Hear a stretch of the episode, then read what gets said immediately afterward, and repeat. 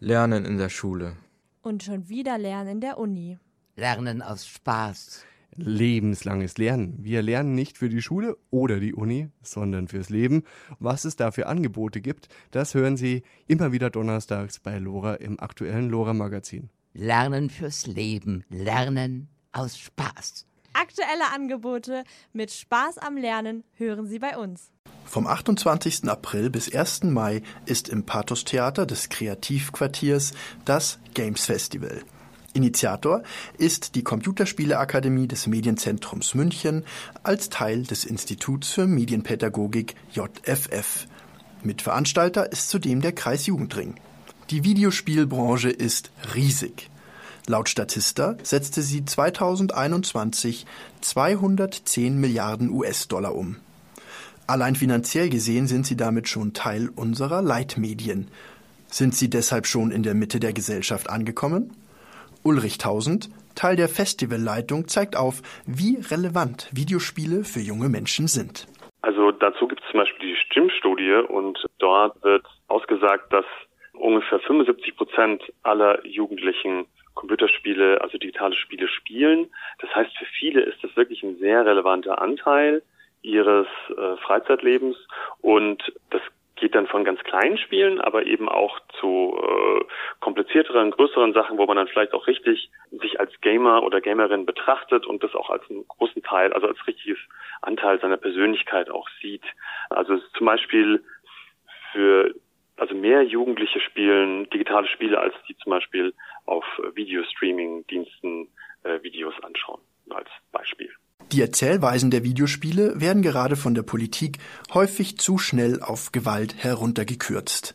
Stefan Behrendes, medienpädagogischer Referent der Landesarbeitsgemeinschaft Jugend und Film Niedersachsen, sieht die Narrative aus einer breiteren Perspektive. Die Erzählungen in Games genauso vielseitig sind, wie Games heute sind. Das, das glaube ich, ist wichtig zu wissen. Also natürlich gibt es die Narrative, die man auch von Spielen erwarten würde. Das heißt, das Narrativ des Superhelden, der irgendwie die Prinzessin retten muss, oder das Narrativ des Space Marines, der irgendwelche Aliens besiegen muss, oder das Narrativ des Autorennfahrers oder des, des, des Leistungssportlers, die erfolgreich sind.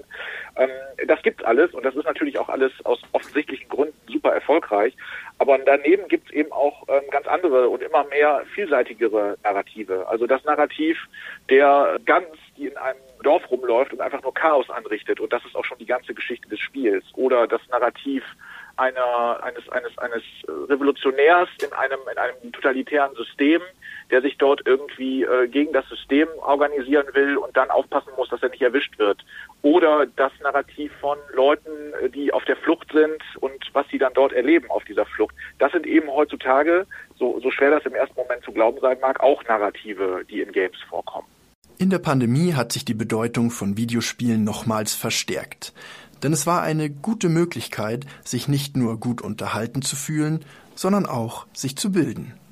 Während andere Bildungsangebote rar und die Welt in einem unangenehmen Stand-by-Modus war. Das hatte auch Auswirkungen auf die medienpädagogische Arbeit von Ulrich Tausend. Einfach Sachen, die man halt daheim machen kann, ohne dass man irgendwie rausgeht, waren da einfach sehr bevorteiligt. Das heißt, es hat dann ganz schön groß, es ist ganz schön was dazugekommen. Auf meine Arbeit hat sich das auch dahingehend ausgewirkt, weil einfach wir während den ganzen Lockdown-Zeiten sehr viele digitale Angebote auch angeboten haben. Also das erste Games Festival zum Beispiel war fast rein digital und jetzt sind wir aber auch wieder vor Ort. Und jetzt ist es auch so, das kriege ich aber auch in meiner Arbeit mit, dass einfach viele Jugendliche einfach direkt nach den nach der Pandemie erstmal Lust hatten, einfach möglichst viel draußen zu machen. Also ich habe auch auch gerade bei einem eine Veranstaltung, das heißt Games Camp und äh, das hat letztes Jahr auch noch während der Pandemie stattgefunden, in so einer Pandemiepause und dort haben sich Jugendliche über Computerspiele getroffen und haben darüber sich unterhalten und da hatten die aber in dem Moment einfach am meisten Lust, einfach mit den anderen sich zu treffen und zu sprechen und und dann auch Brettspiele und so weiter zu spielen. Das ist inzwischen wieder auch ein bisschen anders, weil es einfach wieder mehr möglich, also alles wieder mehr möglich ist. Doch sind Videospiele überhaupt ein Bildungsmedium?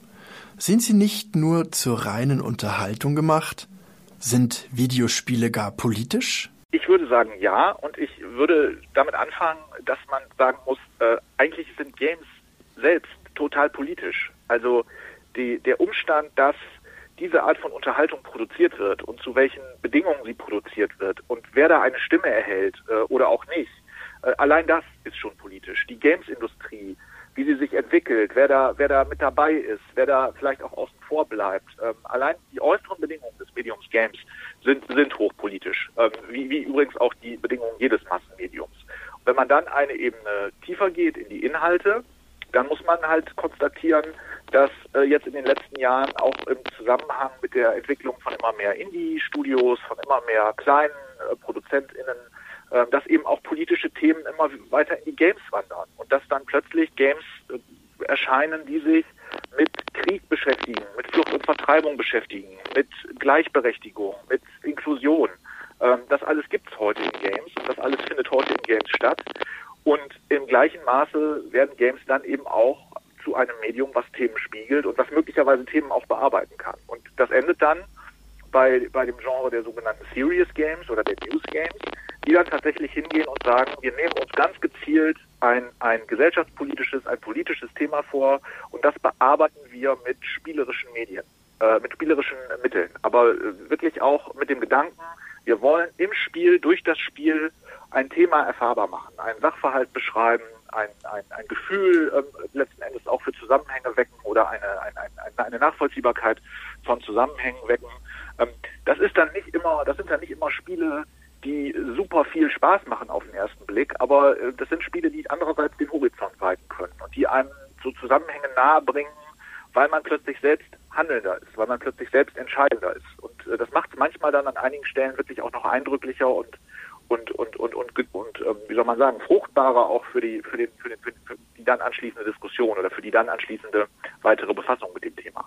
Ein besonders gutes Beispiel für diese Nachvollziehbarkeit von Zusammenhängen ist das Spiel This War of Mine des polnischen Elfbit Studios. Es handelt sich dabei um eine Überlebenssimulation aus dem Jahr 2014. Es geht um Krieg. Man spielt jedoch keine Soldaten, die die Welt oder die Nation retten, sondern man verwaltet eine Gruppe von Zivilistinnen in einem Krisengebiet. Ziel des Spiels ist es, den Krieg zu überleben. Ein schwieriger, aber auch fruchtbarer Widerspruch aus diesem Leid ein Spiel zu machen, so Behrendes. Also das ist ein, das ist ein Widerspruch und den löst man auch erstmal nicht. Also dass, dass unser, unser Spaß, unsere Unterhaltung, unsere, unsere intellektuelle Erbauung letzten Endes das, äh, das Schicksal anderer Menschen ist, ähm, das, das ist, das ist ein Problem oder das ist zumindest, äh, das ist gut, wenn du da nicht so einfach drüber weggehst. Ich würde sagen, die Chance, die da drin steckt, ist, dass du die, die, an diesem Moment der Irritation dann aber das Bedürfnis hast, das mal zu überlegen oder das mal zu hinterfragen oder mal vielleicht auch anders über das Thema nachzudenken. Ähm, gleichzeitig, das muss man auch sagen, erwächst aus diesem Spannungsverhältnis ja auch eine Aufgabe für die Game DesignerInnen. Also das heißt, in dem Moment, wo ich als, als, als derjenige, der das Spiel macht, sage, ich, mir geht das jetzt einfach nur darum, dass das ein cooles Spiel wird und mir ist alles egal. Ähm, ich greife mir die mit Motive, wie ich sie brauche. Und wenn ich, wenn ich irgendwie ähm, in Anführungsstrichen eine witzige Idee habe, wie man Flucht inszenieren kann, dann mache ich das. Das fände ich dann ein Problem, weil das dann tatsächlich äh, sozusagen äh, reale Probleme und reale Katastrophen einfach nur als, als, als Rohstoff, als Staffage für, für das eigene Spiel benutzt. Was du aber siehst, und das würde ich sagen, ist bei so einem Spiel wie This War of Mine auch gegeben, dass die Teams dahinter tatsächlich auch sagen, wir machen uns die Mühe, das dann auch wirklich akkurat abzubilden oder uns dann wirklich Gedanken darüber zu machen, wie machen wir Dinge erfahrbar, wie sorgen wir vielleicht sogar für diesen Moment der Irritation. Ähm, und ich glaube, wenn man es verantwortungsvoll ähm, angeht und wenn man sich dieser Verantwortung auch bewusst ist auf Seiten derjenigen, die Spiele entwickeln, ähm, dann, dann, dann ist es vielleicht immer noch nicht aufzulösen, dieses Problem. Aber es ist zumindest verantwortungsvoll zu, dem ist verantwortungsvoll zu begegnen. Glaube, das ist ganz gut, wenn es solche Spannungsmomente gibt und solche, solche Irritationsmomente gibt. Ich glaube, das spricht eher dafür, dass da der Keim zum Nachdenken und zum Diskutieren und zum sich darüber austauschen äh, drin steckt. Neben inhaltlicher Vielfalt werden auch die Charaktere diverser. Dabei geht es nicht nur um Repräsentanz von wenig beachteten Menschen in unserer Gesellschaft, sondern auch um neue Rollenbilder. Das Games Festival in München soll auch dafür Raum geben. Also zum einen gibt es in Computerspielen auch diversere Darstellungen als nur der, der starke Held rettet die, die Prinzessin aus dem äh, aus dem Castle. Und äh, zum Beispiel jetzt ein, ein Beispiel wäre The Last of Us, wo äh, weibliche Hauptrollen, die auch homosexuell sind, äh, eine ganz wichtige Rolle spielen. Ähm, da gibt's mehr und mehr, was da passiert und äh, darüber wird eben auch berichten und auch das diskutieren. Die Stephanie Rifkin, die ist äh, Medienpädagogin und die wird am 1.5. 13 bis 17 Uhr in unserer Ausstellung sein und da ist generell was zu dem Thema, aber da wird sie auch sein und wird dann auch Beispiele bringen und dann kann man auch mit ihr diskutieren.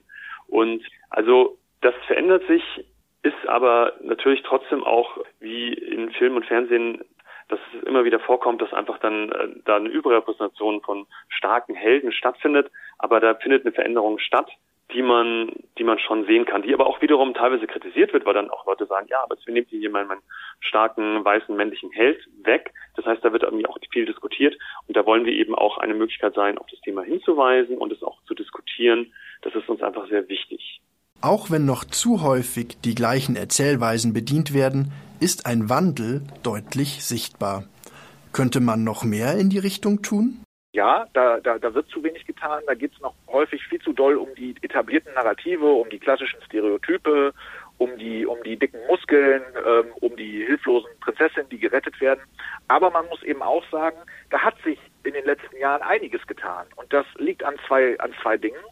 Das liegt zum einen daran, dass die Entwicklerstudios diverser geworden sind. Nicht so viel diverser, wie man sich das wünschen würde. Da ist noch ganz viel zu tun. Aber es machen heute mehr und andere Menschen Games als früher. Die Teams sind vielseitiger geworden und vielfältiger geworden. Und das andere ist, dass auch die Leute, die Games spielen, vielfältiger geworden sind. Ähm, dadurch, dass man eben heute nicht mehr unbedingt eine teure Konsole kaufen muss oder einen Gaming-PC kaufen muss. Dadurch, dass auf anderen Geräten gespielt werden kann, dass auch mit anderen Interfaces gespielt werden kann, dass auch Spiele ähm, viel niedrigschwelliger geworden sind als, als noch vor 10, 20 Jahren, haben auch andere Leute angefangen zu spielen. Und meine Hoffnung wäre, wenn andere Leute, wenn mehr und andere Leute spielen und wenn mehr und andere Leute auch Games entwickeln, dann erhöht das hoffentlich langfristig auch einfach die Vielseitigkeit der Erzählungen und der ähm, Blickpunkte und äh, das andere, das darf es immer alles auch noch geben und äh, es geht jetzt nicht hier darum, dass einer am Ende gewinnt und das wird dann das Medium Gaming.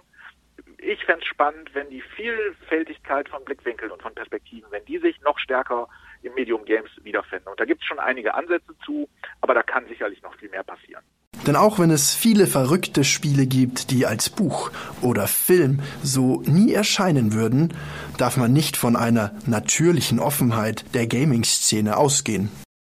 Aber nicht automatisch da, diese Offenheit. Also das muss man auch ganz, äh, ganz, ganz klar sagen. Also natürlich gibt es sowas wie Mainstream und natürlich gibt es bestimmte AAA-Spiele und die verkaufen sich besonders gut und die verkaufen sich natürlich auch deswegen besonders gut, weil sie das liefern, was eben erwartbar ist oder was erwartet wird. Ähm, ich würde sagen, jede und jeder Gamer in, äh, die sich irgendwie für das Medium interessieren, sind gut beraten, äh, mal so offen zu sein und zu gucken, was es sonst noch so gibt. Manchmal gibt es, wie gesagt, an den offensten und an den wildesten und an den künstlerischsten Stellen auch das Spannendste zu sehen. Und das Tolle ist ja, dass beides gleichzeitig sein kann. Also man kann natürlich in diesem Medium, in diesem Hobby gleichzeitig äh, total abfahren auf äh, äh, toll erzähltes Popcorn-Gaming, also wirklich große, große Produktionen, Monster, Monster äh, besiegen, Schätze finden oder irgendwelche Gangsterkarrieren nachspielen. Aber im gleichen Medium kann es eben auch kleinere, andere, vielfältigere Erlebnisse geben. Und das kann beides, das kann beides sein. Ähm, und das bietet so konzentriert nebeneinander stehend äh, dieses Medium Gaming tatsächlich. Und das ist, finde ich, auch eine Besonderheit. So erübrigt sich die Frage, ob es Medienpädagogik im Bereich des Gamings benötigen würde. Das Games Festival bietet dabei viele Möglichkeiten der pädagogischen Vermittlung der Vielzahl an Perspektiven. Zum einen kann das Festival die Vielfalt der Computerspiele und vor allem auch irgendwie der Menschen, die sich für sie interessieren, zeigen und eben auch einen persönlichen Austausch stärken. Also wir haben zum Beispiel äh, ein Barcamp, das heißt, da kann man hinkommen und kann einfach seine eigenen Themen vorstellen und äh, mit anderen Leuten besprechen. Und da kommen dann auch irgendwie ganz unterschiedliche Sachen. Das ist total interessant, was für Leute eben relevant ist. Zum anderen kann man eben auch sich einfach mit diesem Hobby, das man hat, nochmal auf eine andere Weise irgendwie beschäftigen, wenn man bei uns vorbeikommt, weil man zum Beispiel schauen kann, wie funktioniert es eigentlich selber, ein Computerspiel zu entwickeln oder auch, welche Wirkungen haben vielleicht auch Computerspiele auf mich oder eben auch, wir haben auch eine Ausstellung zum Thema What's Real. Das ist auch unser Jahresthema, What's Real, also der Zusammenhang zwischen Computerspielen und Realität. Und da stellen wir viele Bezüge her. Das heißt, es ist auch gerade auch für Leute, die vielleicht bisher mit Computerspielen noch nicht so viel am Hut haben, eine Möglichkeit, vorbeizukommen, sich mal Sachen anzuschauen, vielleicht auch mal anzuspielen, wenn man das will, aber auch einfach mal zu gucken, wer ist denn da so vor Ort, was sind es so für Leute und diese Vielfalt dort mal zu sehen. Das geht dann von Leuten, die einfach äh, sehr nebenbei mal irgendwas spielen. Also ich weiß noch, als ich, ich habe selber meine Diplomarbeit geschrieben über auch äh, wer Computerspiele spielt. Und da habe ich dann auch meine Tante interviewt und hat sich herausgestellt, dass sie zum Beispiel immer jeder Mittagspause ein bisschen zum Runterkommen ein paar Computerspiele gespielt hat und schlussendlich dann mehr gespielt hat als ich damals, was ich irgendwie sehr interessant fand.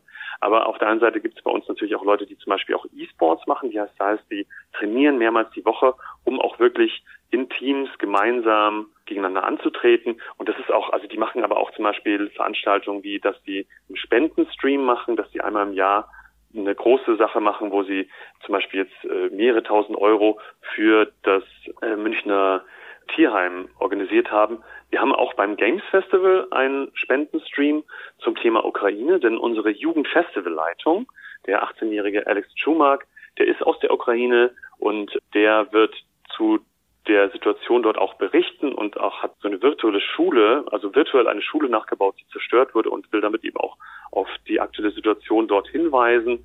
Und äh, das heißt, man kann auch vorbeikommen kann auch hier dort positive Projekte, die für Kinder und Jugendliche in der Ukraine, die die unterstützen, beitragen, wenn man vorbeikommt und da auch was spendet. Computerspiele sind häufig ein Generationenkonflikt.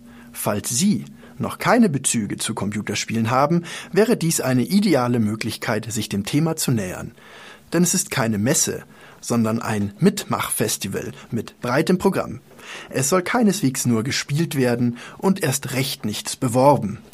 Jede Altersgruppe darf dort auf Entdeckungstour gehen. Ja, also da werden sich ganz viele Möglichkeiten ergeben. Also wir sind ein sehr breites Festival. Wir haben auch ganz viele Kunstsachen, die sich dann vielleicht auch eher abstrakter um Computerspiele kümmern. Es gibt zum Beispiel auch einen Poetry Slam zum Thema Computerspiele. Also auch äh, Dinge, die vielleicht Leute, die jetzt sagen, ich bin jetzt selber gar nicht so im Computerspielbereich drin, aber ich finde es mal interessant, mir das anzuschauen und eben eben auch die Ausstellung, wo man sich äh, anschauen kann, wie sich Computerspiele über die, die, Zeit hinweg teilweise immer realistischer geworden sind oder auch immer realistische Bezüge auf Computer, auf, äh, auf die Realität genommen haben. Und also da kann ich auch nur dafür werben, dass auch Leute über 26 da kommen. Das war letztes Jahr auch der Fall und äh, die werden da auch viel Spaß haben. Natürlich kann man auch mit den eigenen Kindern natürlich vorbeikommen. Wir haben ein sehr vielfältiges Angebot sehr vielfältigen Themen. Auch zum Beispiel das Thema KI ist präsent. Da hat Stefan Bosesan, ein Game Designer, der hat mit verschiedenen KI-Techniken ein Computerspiel entwickelt und der wird es auch praktisch live auf der Bühne nochmal machen. Das heißt, man kann ihm dann zurufen, hey, ich hätte gerne fliegende Pilze, die bla bla bla machen. Und dann schaut er, dass er das dann direkt da vor Ort einbaut. Und so kann man zum Beispiel sich auch über das Thema KI, was auch für die Entwicklung von Computerspielen, aber auch für die Art und Weise, wie Computerspiele funktionieren, immer mehr eine Rolle spielt, informieren. Also ich glaube, da gibt es einfach sehr viele Sachen, die man machen kann, um sich das anzuschauen, sei es, wenn man selber Gamer, Gamerin ist oder sei es, wenn man selber mit dem Thema noch eher neu ist. Dann will ich noch darauf hinweisen, gamesfestival.de ist die Webseite. Mhm. Es geht los am Freitagabend, also am 28.04. um 18 Uhr mit der Vernissage von unserer Ausstellung und danach auch zum Thema Talk, zum Thema What's Real. Und dann geht's praktisch durch bis an Sonntagabend ungefähr 21 Uhr, wo wir dann wieder schließen und in der ganzen Zeit ist ganz viel geboten. Kommt einfach vorbei, wir freuen uns.